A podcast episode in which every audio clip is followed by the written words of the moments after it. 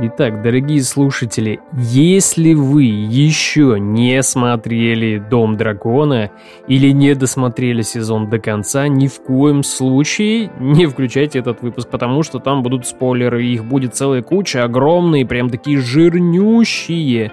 Поэтому, пожалуйста, поберегите себя, поберегите и наши нервы тоже. И, в общем, как только вы досмотрите сезон до конца, обязательно возвращайтесь к этому выпуску и слушайте в свое удовольствие. Уже на середине сезона там же этих детей сколько стало, целая куча. И еще родственников там прибавилось. Я просто охренел в какой-то момент. Я там, не помню, шестую или седьмую серию, когда смотрел. Я такой, мне там эти имена называют. А я такой сижу минут 10 и думаю, это кто был? Там дочка чья или чей-то сын был? Он там вообще кто кому приходится? Подождите, а разве вот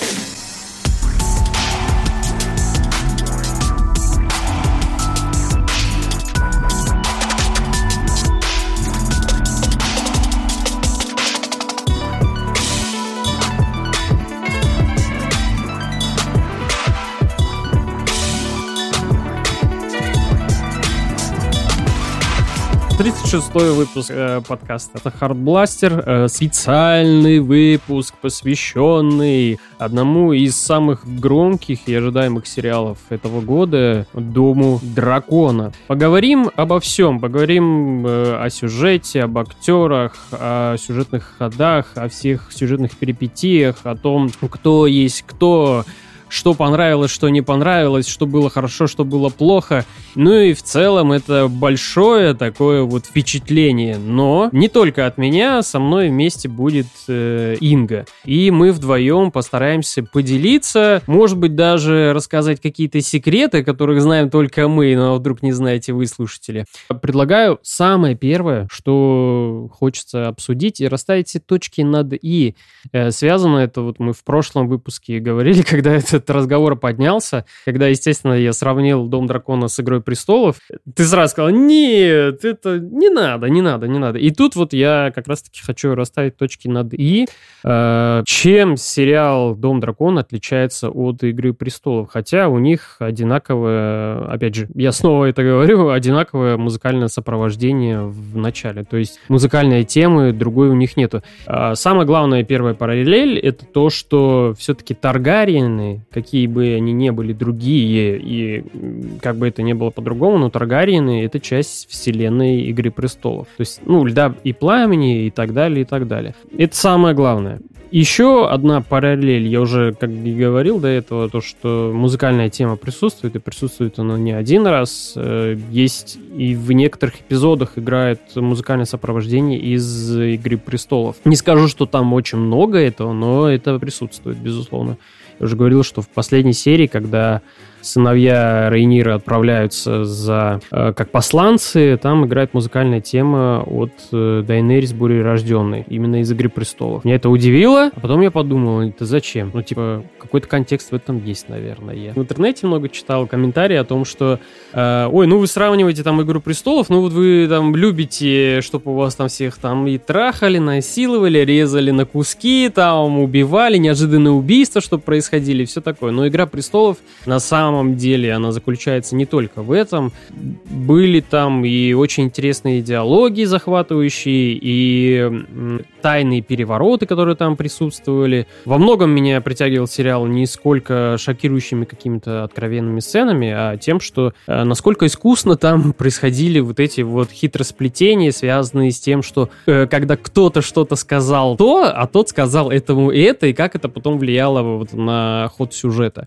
Это было очень интересно. И вот в Доме Дракона это сделано несколько иначе. И, вернее, если сказать, это убрано. Пока я уже понял, что это убрано, пока на, вот на второй, может быть, даже на третий сезон. А, первый сезон Дома Дракона, он построен так, чтобы нас поближе познакомить с героями сериала. Об этом же и авторы сериала сказали уже после финала, что они специально выбрали такое направление, чтобы зритель мог познакомиться с героями, больше к ним проникнуть, больше к ним привязаться, сильнее погрузиться в этот мир королевства. Ведь э, самое гла- еще главная вещь отличие от э, Игры престолов то, что там было ну много пока показывали разных земель, разных владельцев этих земель, разных э, призванных королей, э, тех, кто руководили этими землями. И было из-за этого обилие таких героев. А здесь была вот полностью концентрация в Доме Дракона, связанная на семействе Таргариенов, на том, как они жили в этом королевстве, традиции какие-то, как они влияли на их жизнь, на то, как они себя ощущали и чувствовали. И в целом, если в «Игре престолов»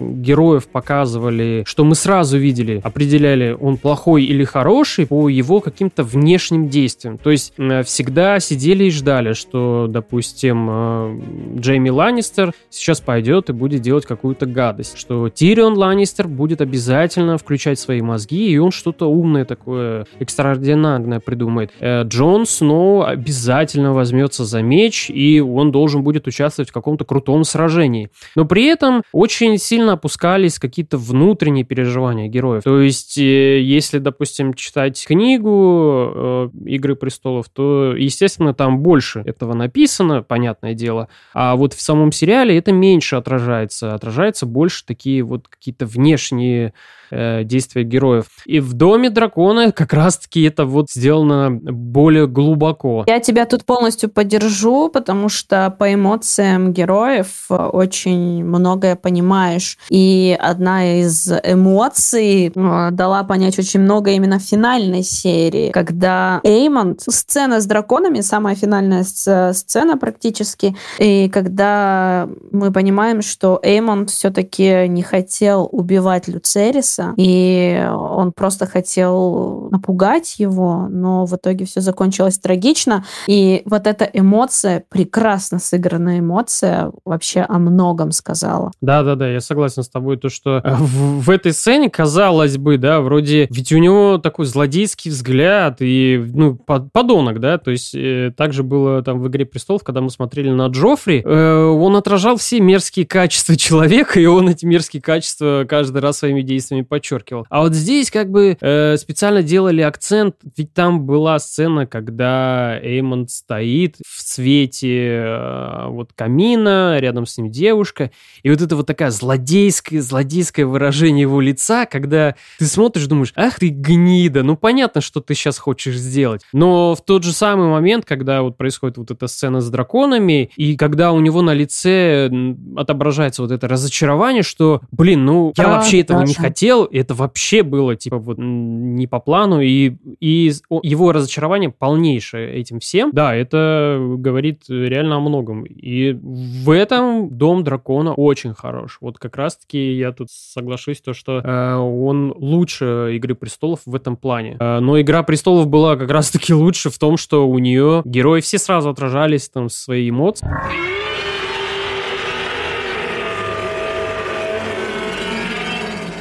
Поговорим непосредственно про игру актеров и кто больше всего запомнился и понравился вообще из исполнителей. Э, рассказывай. Все актрисы Рейниры, те, кто ее играл. Я уже в одном а, нашем прошлом подкасте говорила о том, что потрясающе подобрали актрис. И взрослая версия Рейниры похожа на младшую версию Рейниры. В ней чувствуется очень много, и обе эти актрисы. Сначала мне казалось, что они немножко не коррелируются между собой, но потом я подпривыкла и э, уже ну, начала замечать, что они одинаковые. Единственное, что более юная Рейнира чаще улыбалась и искренне это было. Но, возможно, это объясняется тем, что она была все-таки девочкой еще. Она была более игривая, более веселая, и при этом она такая же сильная, как и во взрослой версии себя. Но актриса играет очень хорошо, которая постарше, и э, мне кажется, она полностью передает э, весь характер Рейнира. Но, возможно, я не знаю, может быть, мне показалось, но последняя сцена, финальная самая последние секунды, они не отразили полностью ее злость, ее ярость. А просто видишь, э, я как понял, они почему этого не сделали, э, потому что, ну, они нам показали уже достаточно про Рениру. И от себя скажу по поводу актеров. Э, мне понравился исполнитель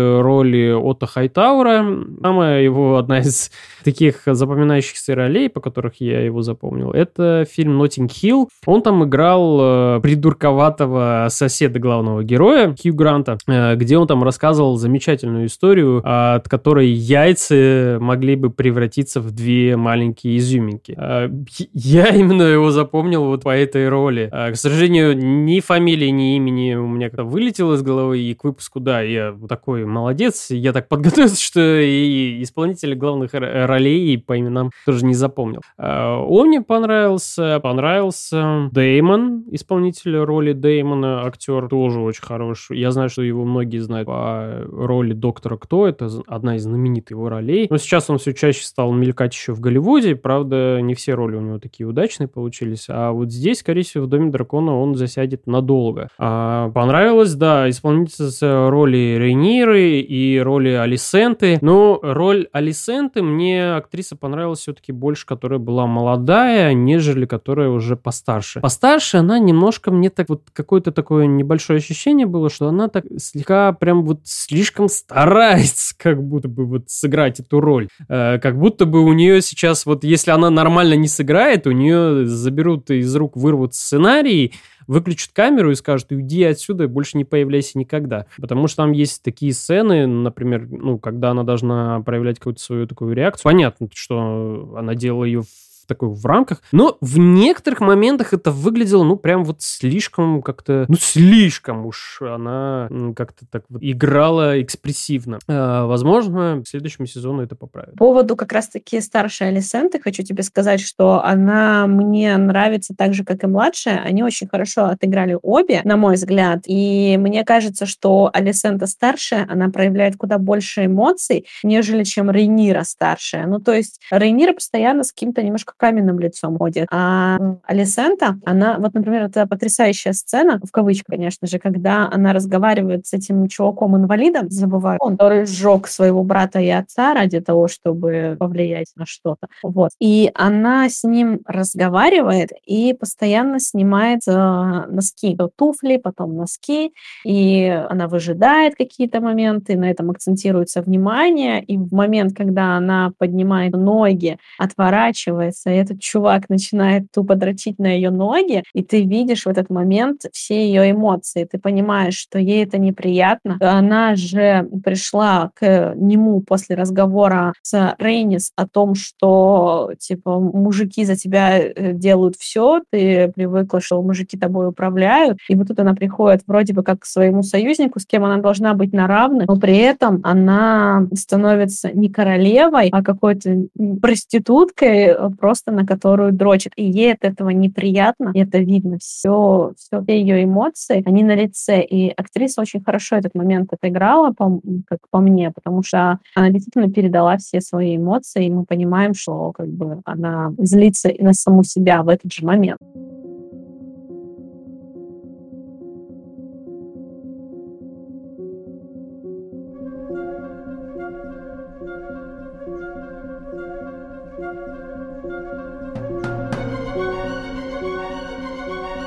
А, у меня есть еще один такой вопрос и непонятки, конечно.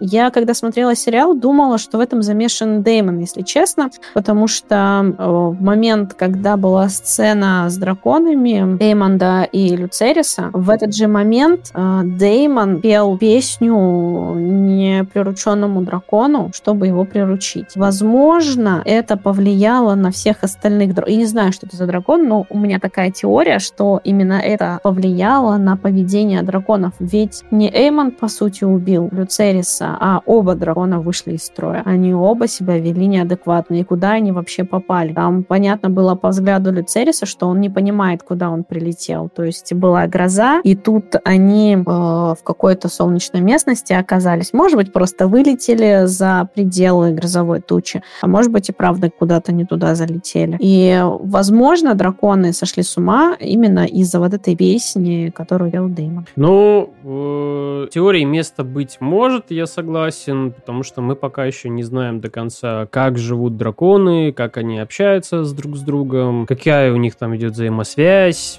и вообще есть ли она там у них, э, и, и вот эта песня, может ли она как-то влиять на них в целом.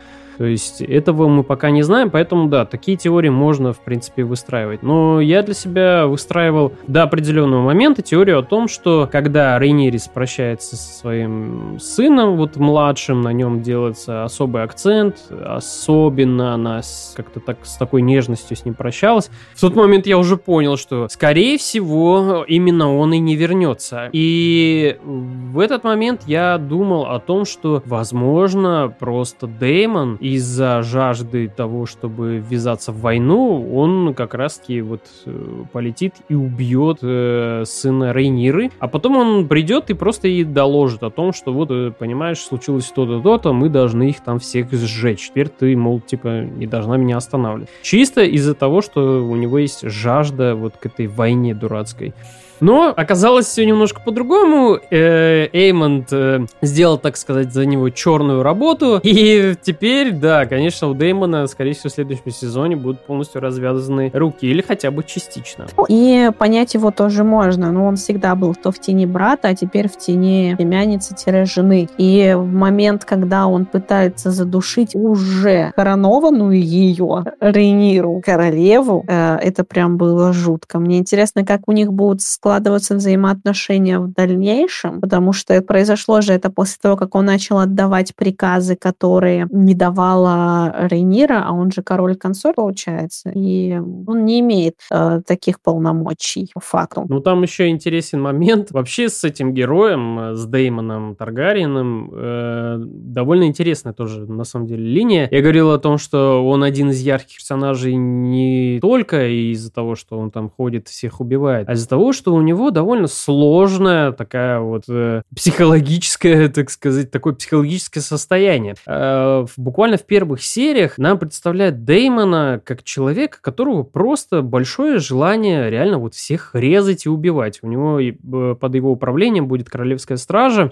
которой он просто отдаст какой-то момент приказ. Это прям в первой серии показано. И они просто перережут там пол города. От чего и десница, и король будут, мягко говоря, в шоке. Ну и вследствие чего его потом отошлют куда подальше. А, далее есть также в сезоне сцена, связанная с э, кормильцем крабов, э, с которым он будет драться. И там есть эпизод, связанный с тем, когда король, брат Деймона, э, они терпят, так сказать, поражение, и Деймон, Визирис, вернее, пишет Деймону письмо с тем, чтобы он готов ему оказать всяческую поддержку, прислать флот, людей, все такое, ты мой брат, я тебе всегда помогу. На что Деймон просто впадает в дикую ярость. И он идет один сражаться с целым полчищем кормильцев крабов. Эта сцена, конечно, эпичная, но она как раз вот говорит о том, что у Деймона э, скорее желание не то, чтобы быть королем и править, а его эти, эти моменты интересуют меньше всего. Его интересует непосредственно процесс. Вот это вот стадия, когда ты воюешь, когда ты должен победить, быть победителем, всех убить, э, всех уничтожить, э, сравнять все с землей, не оставить ни одного, ни одной щепки, ничего такого. И сцена, э, когда происходит как раз роды Рейниры, и когда она просто орет, когда собирается вот этот королевский совет, когда Деймон с таким животрепещущим желанием раздает приказы, говорит, нужно отправить тех туда, сюда, я пойду сделаю это, это, но при этом он всячески игнорирует э, тяжелейшие роды своей жены, что даже уже его свита ему говорит, что, ну, может быть, рыцарь, вернее, даже рыцарь просто ему говорит, может быть, вы подниметесь к своей, жене, к своей жене, и, может быть, вы с ней поговорите, наконец, потому что это начало смущать абсолютно всех. Ну, а что? Он был просто невозмутим, и он лишь просто посмотрел жестоким таким своим суровым взглядом, но продолжил свои королевские вот эти э, деяния, что, мол, типа, меня уже не волнуют никакие ни роды, там, никакие мои наследники. Все, это мой час настал. Я наконец-то дорвался до этого. Я наконец-то могу тут начать вот резать, убивать, кромсать, там все вот это. Слушай, а мне кажется, что он не то чтобы любит резать, кромсать и убивать, убивать, а всем, всеми своими действиями он пытается показать, что он чего-то стоит. Не просто у него жажда насилия им движет, а именно возможность показать, что он э, не хуй из-под горы, ну, не грязь из-под пальцев, знаешь ли, а как бы тоже вполне достойный себе человек. И это как раз-таки сцена, когда он хватает за горло и пытается задушить э, Рейниру, тоже ярко это показывает, потому что она задает ему соответствующий вопрос. То есть он тебе не рассказывал про песню «Да и пламень». Ну, типа, вот такой, ну, я вообще ни во что не был посвящен, меня постоянно куда-то кидают на задворке, а я хочу показать, что я, ну, как бы тоже достоин. Ну, возможно, но я просто для себя выстроил вот э, картину персонажа, что, да, конечно, он пытается за такими вот этими королевскими, то, что есть значение, вот король, э, он может распоряжаться всем. Король может там вот делать это. И эта значимость его намного выше, чем, допустим, у рядового какого-то там солдата и так далее. И, но в то же самое время мне оказалось так, что даже если бы он получил престол, его нисколько бы интересовало, интересовал престол, не столько интересовала вот эта значимость этого всего, сколько его интересовала непосредственно вот война. То, чтобы если бы не было никаких вызовов, то, скорее всего, он сам эти вызовы создавал для себя. То есть, если бы не было конфликтов, он бы их, наверное, там что-то как-то генерировал. Я не помню, в какой серии, но в одной из серий, если я не ошибаюсь, может быть, когда он пытался переспать с еще юной Рейнирой, когда... Короче, в один из их многочисленных споров с э, Визирисом Дэймон спросил, почему ты меня не сделал десницей? То есть, э, возможно, в нем жажда крови и убийств, она просто присуща его характеру, которую он, возможно, не может контролировать. А именно его желание — это ну, доказать, что он чего-то стоит. Я продолжаю придерживаться этой теории, но мы имеем право каждый на собственное мнение.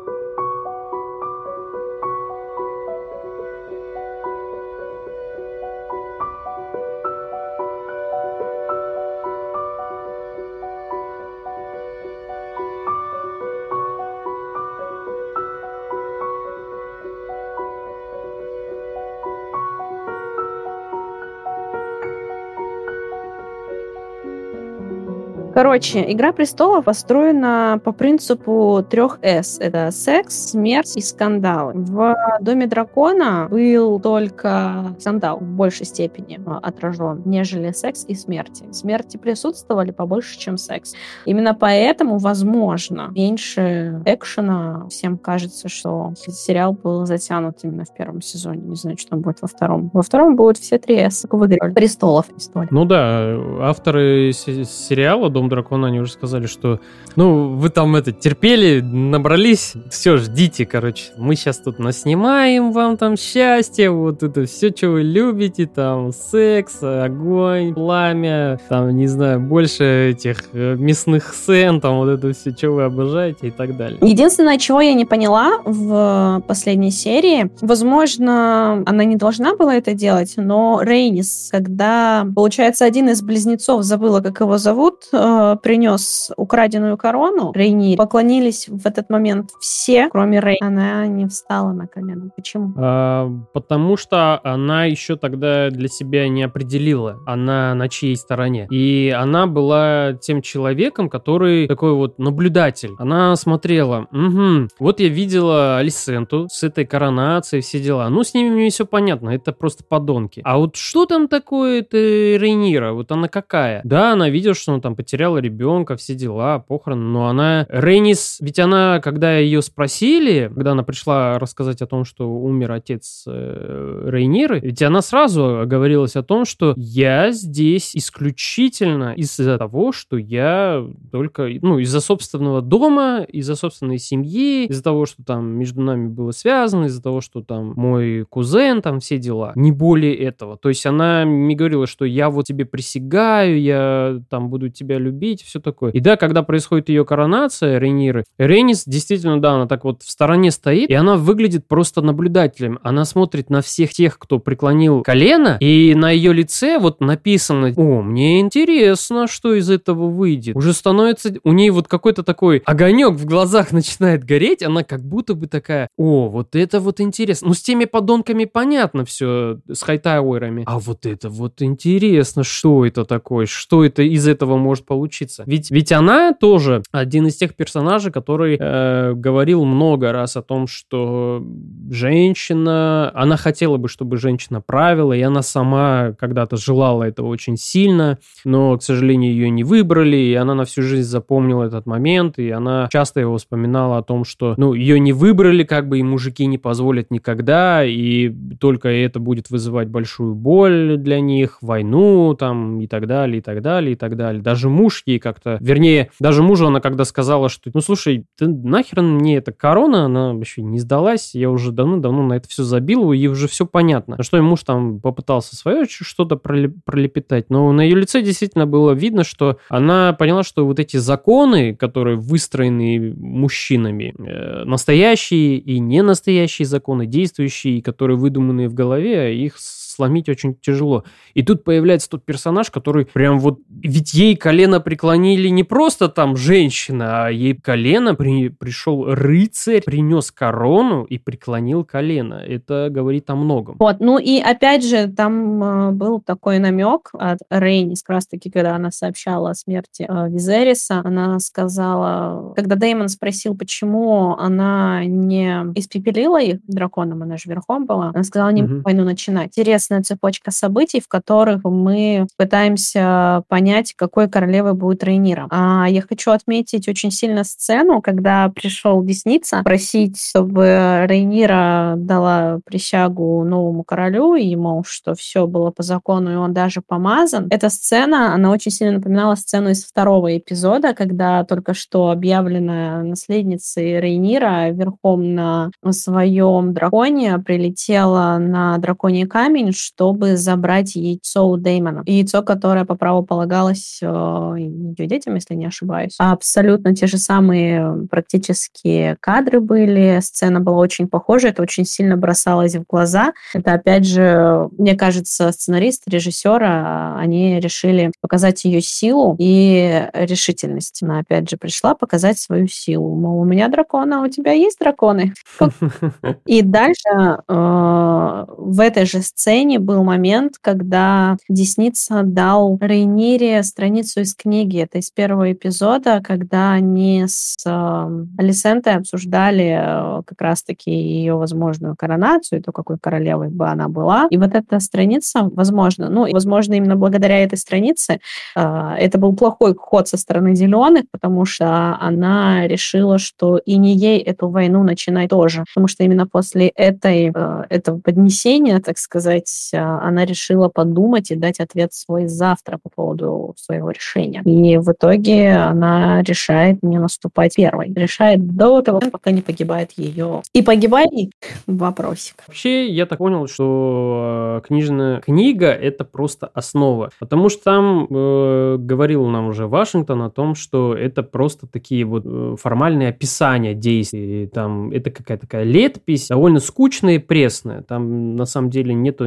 никаких таких животрепещущих событий, как в оригинальной песне «Льда и пламени», а, а сериал решили именно адаптировать и дополнить. То есть они взяли основы оттуда это героев, они взяли оттуда какие-то события, и эти события они расширили, и сквозь них решили такую протянуть э, сквозной вот этот сюжет, связанный именно с противостоянием не просто двух королей, а двух королев. Возможно, а, но я сегодня пришла на работу, и первым делом а, коллега мне сказал, вот сволочи, по Тору все делают по книге. Вот. Отступления-то, по сути, небольшие. Да, книга, она состоит как учебник истории, но при этом сюжет-то там есть, и основные моменты тоже описываются, так что можно их склеить в адекватный сериал. И поэтому, насколько я знаю, сильных отступлений нет. Они небольшие. Ну, вроде сохранения жизни уже Рейниры и все такое. Которое, а вдруг появится еще? Кто знает. И тогда все будет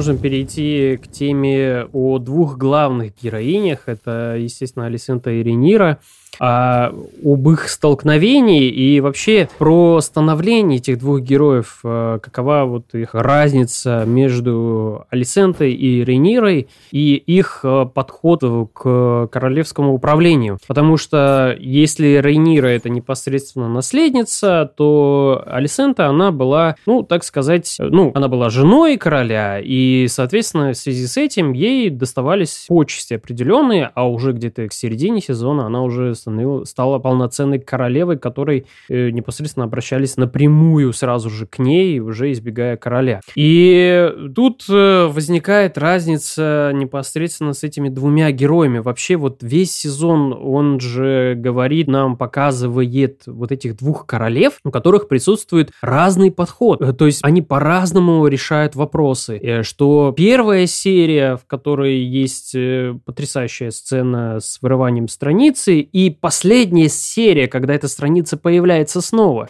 Э, в первой серии показывают э, двух подруг, двух любящих подруг. Они им интересно проводить вместе время, они готовы болтать о всяком. И тут они сидят вот в саду, э, читают там книгу. Книга, эту книгу надо обязательно прочитать, там изучить все традиции, какие-то исторические факты.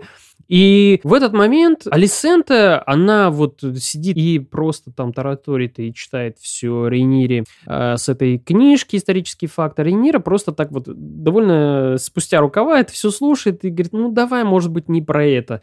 На что у Алисенты сразу же мгновенная реакция, мол, ну как, ты что, нельзя, это, это нужно знать, это обязательно, у тебя же спросят, ты что, как, как ты можешь это... На что она и просто протараторила все эти факты очень быстро и очень дословно. Она, а, Алисента офигела с этого, и она просто вырвала страницу, ей отдала и сказала, на, выучи наизусть, и все, и не парь себе мозги. Это такие вещи, которые особого значения как бы не имеют. Это там кто-то придумал, а мы теперь почему-то должны это учить все. И вот в этом одном небольшом моменте показан их подход. Если Рейнира, она более такая самостоятельная, более решительная и готова принимать какие-то нестандартные решения, то Алисента, она, у ней большой страх и большой, э, большая боязнь того, нарушить какие-то нормы, э, сделать не по традициям, обойти какие-то условности, сделать не так, как полагается. И э, во многом это связано непосредственно с ее отцом, который, естественно, ее к этому, скорее всего, насильно как бы заставлял учить какие-то вещи, традиции. И понятно уже теперь, что он это делал, собственно, для короля. То есть он ждал какого-то определенного момента, когда ее отдать королю. И это у нее сохранилось и вот как бы на всю жизнь. Там есть момент, когда показывают ее ногти, ободранные до крови. И вот когда ты это видишь, как бы я когда это видел, я сначала не мог понять, да что с ней не так? Ну, то есть у нее что там, какое-то нервное расстройство? Что... Ну, почему это нервное расстройство у нее есть? А вот уже когда дальше, когда она стала старше, я понял, что это связано было как раз из-за того, что у нее большая боязнь была сделать что-то не так, нарушить какие-то традиции, какие-то устои, а, подвести своего отца, а, подвести короля, там, я не знаю, всех мужчин, которые вокруг нее на тот момент были, сделать, э, вот, нарушить их какой-то покой. Как раз по того, что она грызла, не грызла, а сдирала себе ногти, это такой self-harm называется. И получается, что она это делала не просто потому, что она боялась чего-то, ну, это к тому, насколько по-разному мы смотрим на вещи. Это достаточно достаточно интересно, потому что чаще всего, когда человек э, делает себе больно, физически он подавляет свою боль э, душевную. Ну, то есть э, ей нужно было соответствовать отцу, и она делала то, чего она не хочет. Соответственно, ей это причиняло душевные терзания. И чтобы отвлечься от них, она наносила себе боль физическую. Вот. И как раз-таки в момент, когда ей Рейнис говорит о том, что никогда не думала о том, что ты хочешь быть королевой самостоятельно. Э, как раз-таки она настолько к своим взрослым годам научилась подавлять свои собственные эмоции, свои собственные желания, свою собственную боль и думать своими мозгами, и начала думать мозгами своего отца, короля, традиций и так далее. То есть она полностью подавила свою личность и была, как бы так сказать, марионеткой в руках других людей. И ее проблема как раз вот с тем, что, ну, в управлении э, королевством как раз с тем, что она полностью зациклена на всех вот этих традициях, и она в каком-то находится в капкане. Да, вот эта вот сцена с э, мастурбацией на ее э, ноги, она, да, действительно показывает то, что она не свободна, она зависима от этих мужчин. И еще мало того, что она просто зависима, там от нее хотят, кому-то нужно, допустим, ее власть, так еще и нужны ее ноги, да, на какой-то определенный фетиш. И это мерзко, это омерзительно, и это очень... И с другой стороны, это вызывает какую-то определенную жалость к ней. Когда, например, Рейнис ей говорит на ухо, слушай, ну ты вот ходишь, унижаешься перед этими мужиками, блин, они же там, там тобой пользуются, ты бы там вот не хотела сама править, как бы не хотела наконец-то стать свободной, послать всех нахер и вот занять самой себе трон. Она сказала, ты никогда об этом не думала? И она, что? Да, я не думала об этом, такая про себя подумала. Да, да, да, да, она дико вот удивилась этому. А вот Рейнира, у нее довольно все понятно. То есть она, ну, с молодых лет понимала, что э, можно пойти своим путем. Ведь э, женитьба на Деймоне, ну, это же своевольный, своевольный очень такой жесткий жест, да. Мы, как зрители, тем более смотрим это еще и на как на инцест, что, блин, за собственную дядю выходит. Ну, это как-то прям совсем уже. А, и плюс это делается еще с жертвой ее первого мужа, с тем, что она перечеркивает эту линию жизни. И это полностью показывает ее, вот как раз-таки она не зависит от мужчин, э, то, что она абсолютно самостоятельна, она готова решать все, как хочет. Сцена как раз вот в... Когда она молодая, сцена как раз с тем, что рыцарь, мерзкий, дурацкий рыцарь Коль, который из-за нее очень сильно у него какой-то депресняк там наступил, и который теперь продолжается, походу, будет продолжаться несколько сезонов. А вот она как, ну, она с ним поступила так, она захотела. То есть ей, у нее было желание просто с кем-то переспать, и ее не интересовали там другие королевские знати и все вот это. Она хотела просто жить такой вот, ну, более свободной жизнью. Кристен Коль ее не понял. Такой, в смысле? Подожди, как это? Че? А что это такое? Типа, ну вот. Э, и это все продолжалось на протяжении всего сезона. И, собственно, вот эти две последние серии в 9 и 10 они как раз показывают вот эту огромную разницу. А по поводу Деймона и Рейнира я хотела сказать то, что когда только начался сериал, естественно, никто ничего не знает, там первые пять минут, и нам показывают, что Деймон принес Рейнире ожерелье. Я еще не знала, кто он, и никто не знал. И у меня первое, что пришло в голову, что они любовники. Ну, то есть, типа, это, я думаю, ну, что-то какой-то старенький парень, хотя его там помолодили немного. Но потом я поняла, и мне кажется, что э, она вышла замуж за Дэймона не просто так, она с самого детства его любила. Вот в чем фишка. Ну, мне так кажется. У нее были к нему чувства именно с самого детства. А Кристин Коль для нее был как такой оплот сексуальности, то есть у нее первый по-настоящему сексуальный контакт, э, хоть и не с проникновением, будем говорить так, случился э, именно с ее дядей, с тем, кого она так сильно любила, и вот он видит в ней наконец-то взрослого человека, хотя по сути она является ребенком, и как бы приводит ее в бордель, и у них там завязывается химия, они начинают целоваться, раздеваться и так далее, вот, и она вот вся такая духотворенная пришла, увидела такая, «А, вот мужик молодой, давай. Э, для нее, в принципе, никакого значения не имел Кристен Коль. И мы в прошлом подкасте обсуждали, что Кристен Коль станет э, делателем королей, пока его просто не проявили. И в восьмой серии его начинает проявлять, когда он просто-напросто убивает человека левой руки или правой, не знаю, какой-то, но одной руки. И, и при этом потом все затухает. И как бы и все равно, мне кажется, его, возможно, тогда в первые минуты мне казалось, да, вот он раскрылся, а нет, мне кажется, нифига, впереди будет только жестче, потому что эта смерть была очень неожиданная такая. Да, э, с этим я согласен, и вот как раз-таки последние две серии, 9 и 10, стоит обратить внимание, то, то, что э, девятая серия, например, она начинается вот с, буквально сразу с первых минут, она начинается с такого ди, с такой динамики. Там играет такая вот завораживающая музыка, которая тебя как будто бы готовит к чему-то, да? И сразу все начинается с заговора, что у Алисенты якобы есть э, последние слова короля, за которые хватается Отто Хайтавр. Он быстро собирает совет, на котором они решают, кто, что, как и зачем, и вообще почему нужно отказаться от наследника и какие может он там предъявить права. И там же, да, Кристаль Коль э, выходит э, в свет, так сказать, на ненадолго. Потом начинаются поиски непосредственно на наследника Эйгона. И все это построено, вот когда смотришь, у тебя такое неприятное ощущение, что там сплошь собрались мерзкие, жуткие люди, у которых в голове давным-давно созрел чертов план по захвату королевства.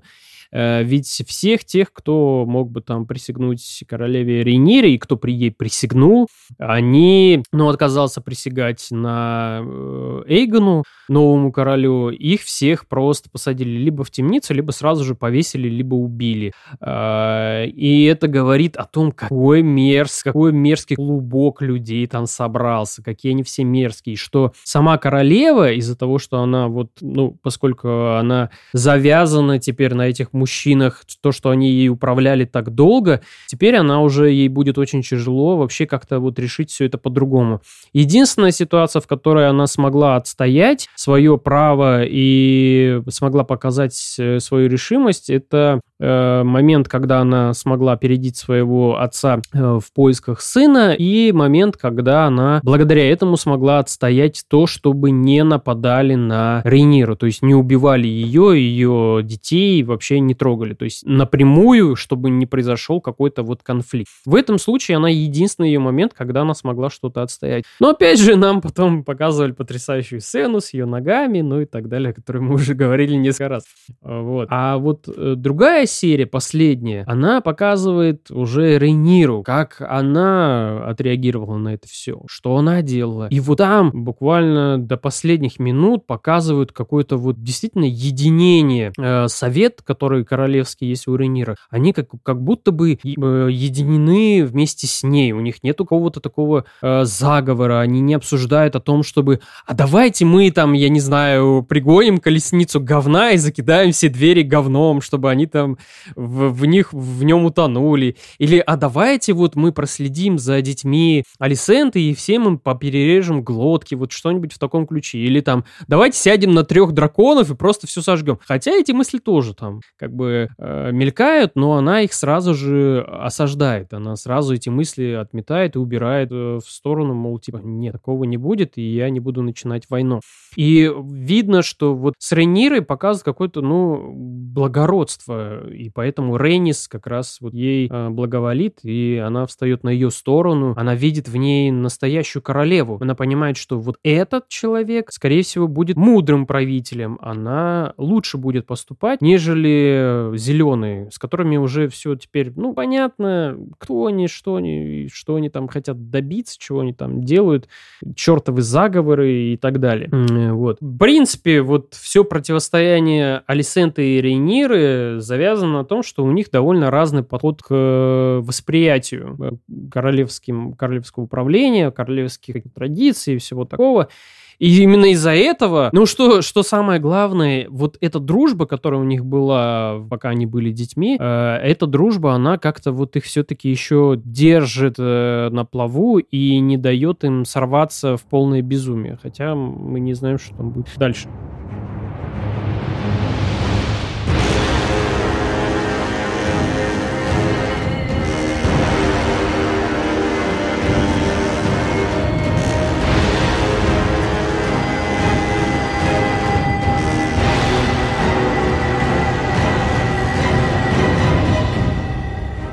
Теории о том, что же будет в следующем сезоне, исходя из последних двух серий, вообще исходя из, собственно, одного целого сезона, что же там будет происходить. Как ты думаешь, по твоим прогнозам, что там может случиться? Я надеюсь, что там не будет сплошняком экшен. Ну, потому что я этого не очень люблю. Если там каждая серия будет состоять из каких-то бит и минимум политики, будет мне лично очень скучно. Я такого не хочу, поэтому я надеюсь, что там будет тоже какое-то такое противостояние двух королев. Все будет понятно, логично и будет описываться. Но что будет война, это понятно. Что в войне быть, и от этого уже никуда не деться. Но а, ну, см- смотри, э, пойдем немножко другим путем. Э, не просто там, знаешь, вот э, чего мы ждем от второго сезона, а вот какие могут быть вот последствия, да, из того, что убили ребенка Рейниры, да, Эйгон на Большом Драконе полетел и там его сожрал.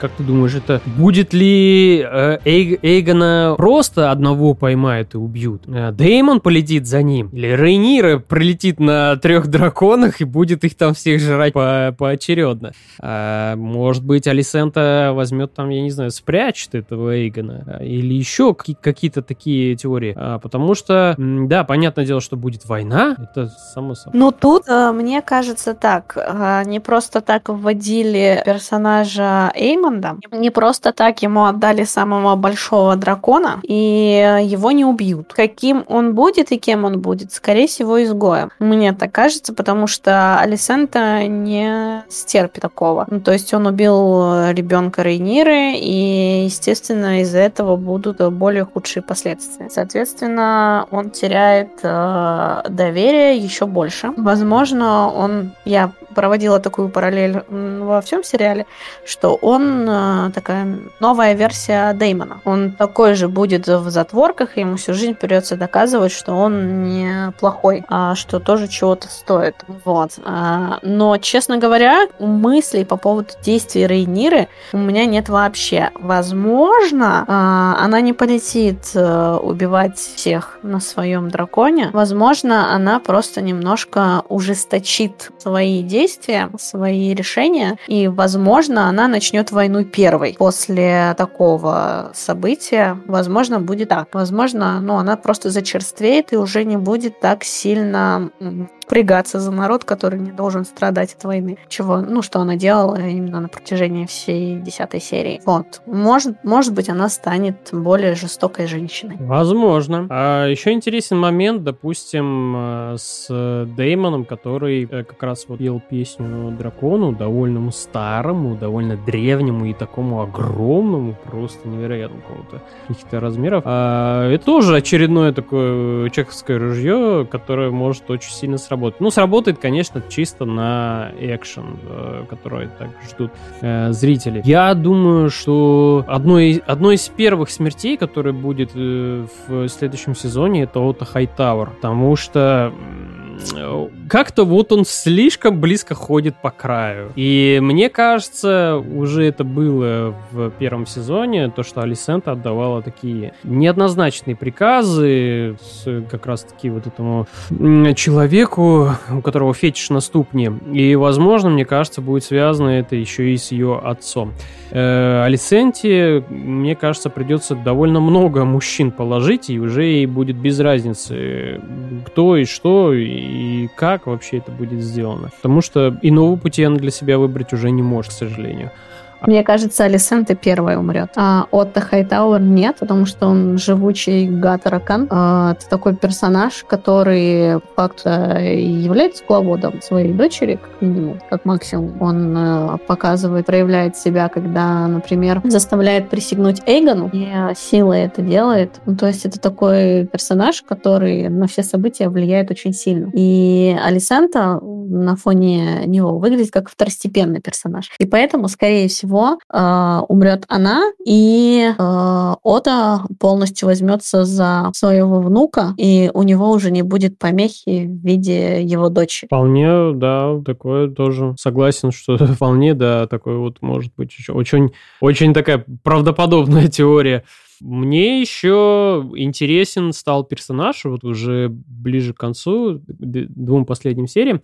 Это Рейнис, принцесса Рейнис, которая, вот я же говорю, была она безучастной, а потом э, она превратилась в такого персонажа-наблюдателя, и вот смотря на ее реакцию, мне становилось дико интересно. О, это тот персонаж, который такой, типа, со стороны смотрит, смотрит, а потом начинает участвовать, и становится дико интересно, потому что я думаю, она будет вот как раз тем человеком, который будет э, Рейнире помогать биться и побеждать как раз из-за того, что это вот женщина, что наконец-то наступят, наступят те времена, когда женщина может править троном. И у Рейнис, поскольку у нее не осталось больше ничего, ну, внук, ни внуков, ни детей, никого у нее, по сути, нет. Внуки единственные, да, у нее есть, но и то теперь внуки уже как бы не принадлежат им, они помолвлены с другими детьми.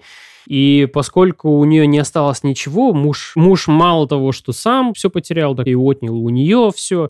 И мне кажется, вот эта цель э, изначально, которая у нее была стать королевой, она опять к ней вернется, но не лично к ней, а вот за счет, ну, так сказать, чужими руками. Ей просто будет важен этот момент, что наконец-то вот кто-то станет э, королевой. И еще не кто-то просто там подлый, какими-то подлыми поступками, а достойный человек, который достойно себя ведет в ситуации ситуации. А потом она станет десницей. Да, да, вполне вот вообще просто идеально ложится все на такой исход, то, что она может стать реально десницей. И я думаю, что это будет вот тот человек, который будет очень интересные идеи предлагать и очень интересные э, ходы. Не изощренные, там, знаешь, типа, а давайте вот такую подлость сделаем, а в плане того, как можно победить, э, как можно противостоять, как умело это можно сделать. Я думаю, что это будет непосредственно Рейнис. Править с умом, честностью и достоинством, чего нет у партии зеленых. Да, да, да, да, да. да. Что интересно, да, их начали называть э, зелеными, да. То есть в сериале вообще это не говорилось ни разу, а потом вот уже с финальной серии это начали говорить зеленые, они зеленые, но они же зеленые, зеленые. Я такой, что? Как, как, как, как, когда они стали зелеными? Почему вы их так быстро покрасили в цвет? Вы же не говорили в этом никогда. А, это же из дочери Алисенты, которая провидится, она же говорила про черное черное и зеленое, если я не ошибаюсь. И поэтому они вот так вот разделились. А вот этот момент, когда ты говоришь, там рассказывалось какое-то там, ну, предсказание, типа якобы черный и зеленый, вот это я этот момент упустил уже, не помню, где это было, что это было. Черные нити ткут, зеленые нити, переплетаются нити, что-то такое, короче, было.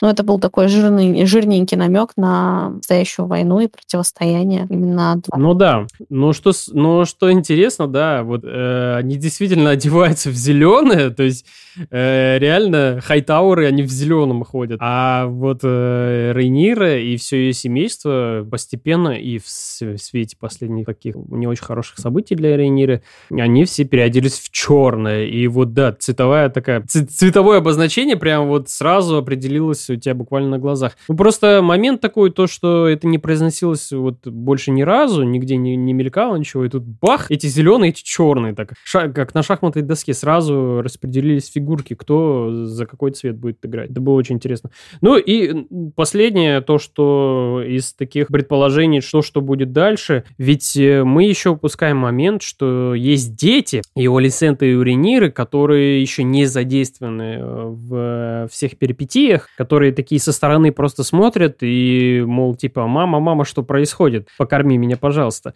Ведь они тоже там будут участвовать. Скорее всего, в следующем сезоне такое же будет повествование с э, какими-то промежутками в 3-4 года, может быть. И там еще они должны будут добавить какого-то определенного жара. Я думаю, что мы еще не один конфликт увидим не только непосредственно двух королев, а ну и их отпрысков, э, которые будут там сражаться и доказывать какие-то свои определенные взгляды.